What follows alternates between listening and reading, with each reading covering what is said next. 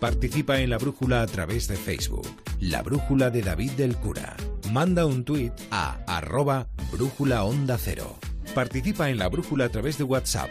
Deja tu mensaje de voz en el número 608-962-492.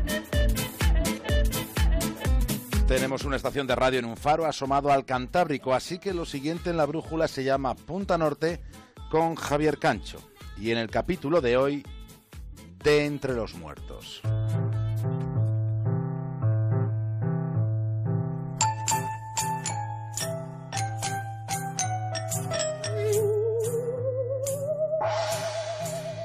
Hay miedos colectivos que se van difuminando con el transcurrir de los siglos. Hace no tanto tiempo se propagó cierto tipo de pánico que estuvo muy muy extendido por la vieja Europa. Había un pavor generalizado a ser enterrado vivo, no se podía imaginar una situación peor.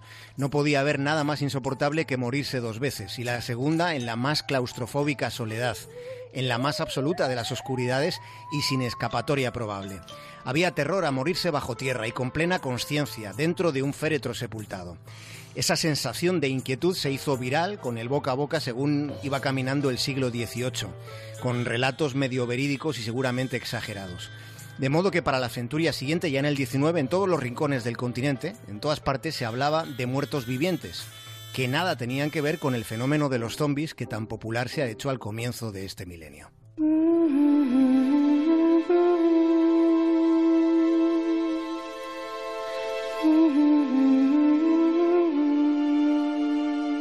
Año 1709. Esa es la fecha de la publicación de un libro titulado de Miraculis Mortuorum. Se trata básicamente de una recopilación de historias y pareceres del médico alemán Christian Friedrich Garmann. La última parte de ese libro se dedica a relatar casos concretos de muertos que no lo estaban. De todo lo que se cuenta llama la atención la historia de una joven fallecida en el seno de una familia acomodada de Colonia.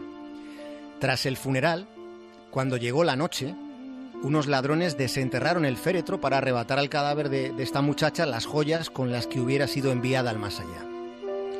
Además de un collar y de los pendientes había un anillo. Un anillo que no salía, estaba como atascado. Así que directamente le cortaron el dedo.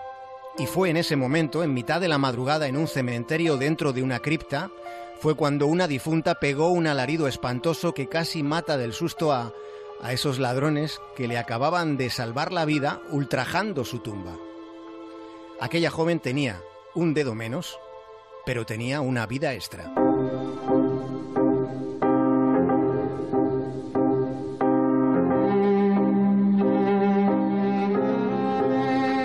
Casos como este contribuyeron a que hubiera un temor que iba más allá de la propia muerte. Era el pánico a la sepultura hasta tal punto que ese resquemor quedaba de manifiesto en las últimas voluntades. Había testamentos donde se dejaban por escrito disposiciones para retrasar todo lo posible el momento del enterramiento. Había aversión a la tapa del ataúd. Mientras paralelamente se daba un fenómeno que estaba relacionado con estas inquietudes. Había médicos que trataban de poner luz a la penumbra, intentando cuantificar realmente cuántos vivos habían sido tomados por muertos. Uno de los casos más recordados es el de la señora Boger, Aquella mujer fue la esposa de un granjero de Pensilvania, en Estados Unidos. Resulta que unos cuantos días después del entierro, alguien de la familia de esa señora le cuenta al viudo que antes de que se casara, antes de que él, su marido, la conociera, la difunta padeció algún episodio de catalepsia, que es un trastorno repentino en el sistema nervioso caracterizado por la pérdida momentánea de la movilidad. Había casos poco frecuentes, pero los había en los que aquellos que sufrían la catalepsia se les llegaba a tomar por muertos. Esa revelación dejó impactado al señor Boger. Se obsesionó con esa idea.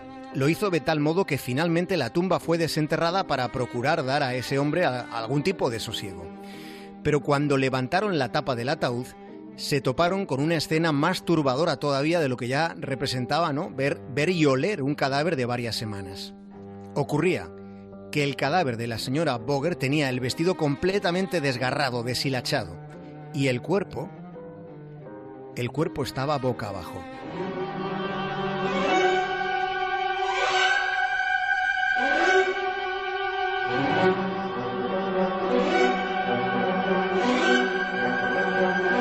aquellos eran tiempos oscuros en los que se tenía la sensación de que la única prueba irrefutable de que el muerto estaba muerto era el mismísimo olor de la putrefacción.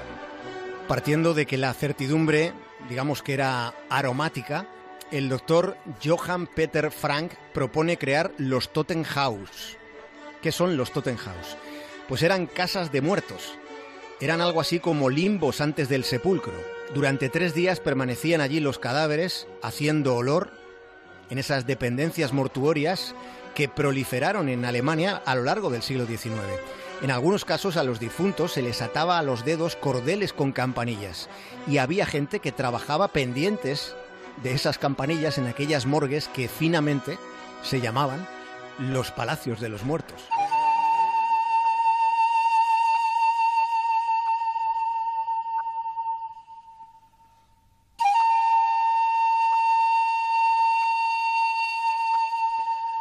Antes de asomarnos al caso, que ha sido el resorte del capítulo de hoy de Punta Norte, antes queremos referir el insólito episodio de la triple muerte de la señora Blunden.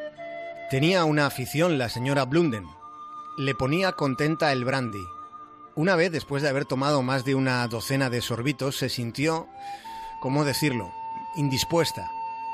De manera que le prepararon un láudano que llevaba algo de opio y la señora en vez de tomar solo la cantidad recomendada ingirió el brebaje completo como si fuera licor. La señora Blunden se quedó tan groggy, tan tiesa, que pensaron que estaba muerta. Y fue enterrada. Pero a los dos días del sepelio unos niños que jugaban junto a la tapia del cementerio oyeron algo así como murmullos. Al principio los chiquillos no fueron tomados en serio, pero al día siguiente volvieron a escuchar algo. Finalmente, transcurrido un día más, la señora Blunden fue desenterrada.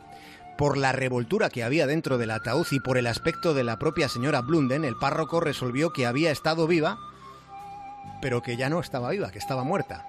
Se la dio por muerta por segunda vez, decidiendo, en cualquier caso, esperar al médico para que observase un caso tan particular. Al día siguiente, cuando el ataúd volvió a ser abierto, la señora Blunden estaba en otra posición distinta y ahora sí se dijo que estaba definitivamente fiambre. Había muerto por tercera vez. Así hemos llegado al protagonista de la historia de hoy. Vamos a contar lo nuevo que se ha sabido sobre el corazón conservado en Cognac de Frédéric Chopin.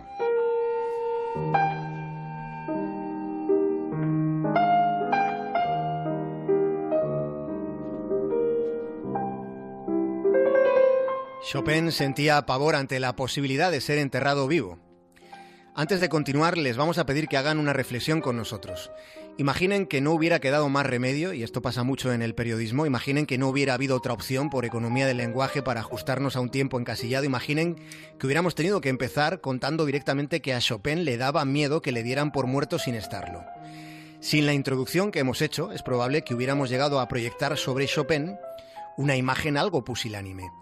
Pero David el cura concibió este espacio para poder hacer contextualizaciones, incluso más largas que la propia historia, si es que, como hoy, hace falta. Y la historia es que Chopin se muere con 39 años. Le abren con un bisturí para ver si el corazón latía, para cerciorarse de que estaba muerto. Y como si lo estaba, pues fueron más allá y le sacaron el corazón del cuerpo y metieron la víscera en una vasija llena de coñac. ¡Qué desperdicio! habría dicho la señora Blunden. Qué gran acierto han dicho los investigadores que han publicado un artículo en el prestigioso American Journal of Medicine, un artículo científico en el que explican que, gracias al coñac de esa vasija, han podido comprobar que, en contra de lo que se creía, el compositor no murió exactamente de tuberculosis, lo hizo de pericarditis. Y lo más fascinante es que han hecho esta averiguación sin tener que abrir el tarro, sin tocar la esencia de Chopin, su corazón unas fibras blancas que recubrían el órgano les, les han dado la pista clave.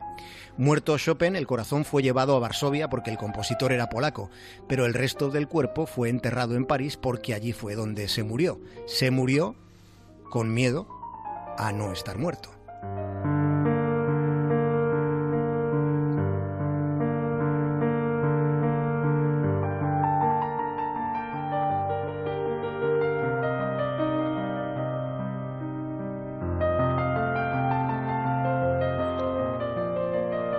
Antes de exhalar el último aliento, pidió que tras su muerte se quemasen todas las partituras firmadas por él, excepto la primera parte de su método para piano. No las consideraba lo suficientemente buenas, menos mal que sus amigos no le hicieron caso. Así que, a esta hora de la noche, un brindis, un sorbito de brandy del que le gustaba la señora Blunden, en memoria y en honor de los colegas decimonónicos de Frédéric Chopin.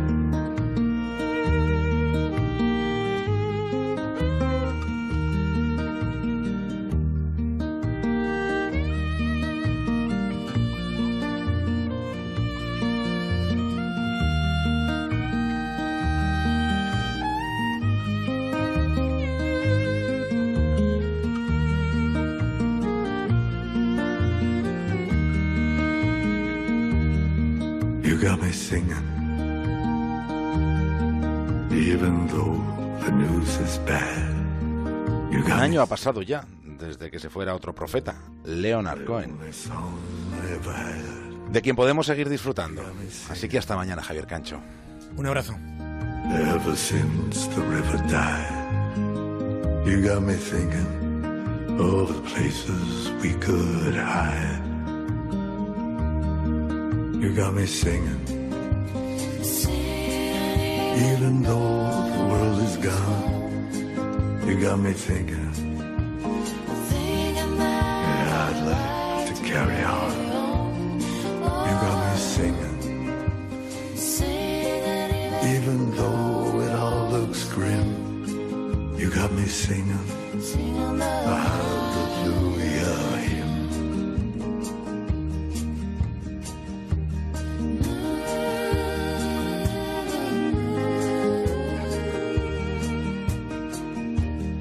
Cero, La Brújula, David del Cura. Onda Cero Madrid 98.0. Si está pensando en vender su vivienda o comprar la casa de sus sueños, dese un lujo. Llame a Gilmar y olvídese de trámites, papeles, reformas, mudanzas.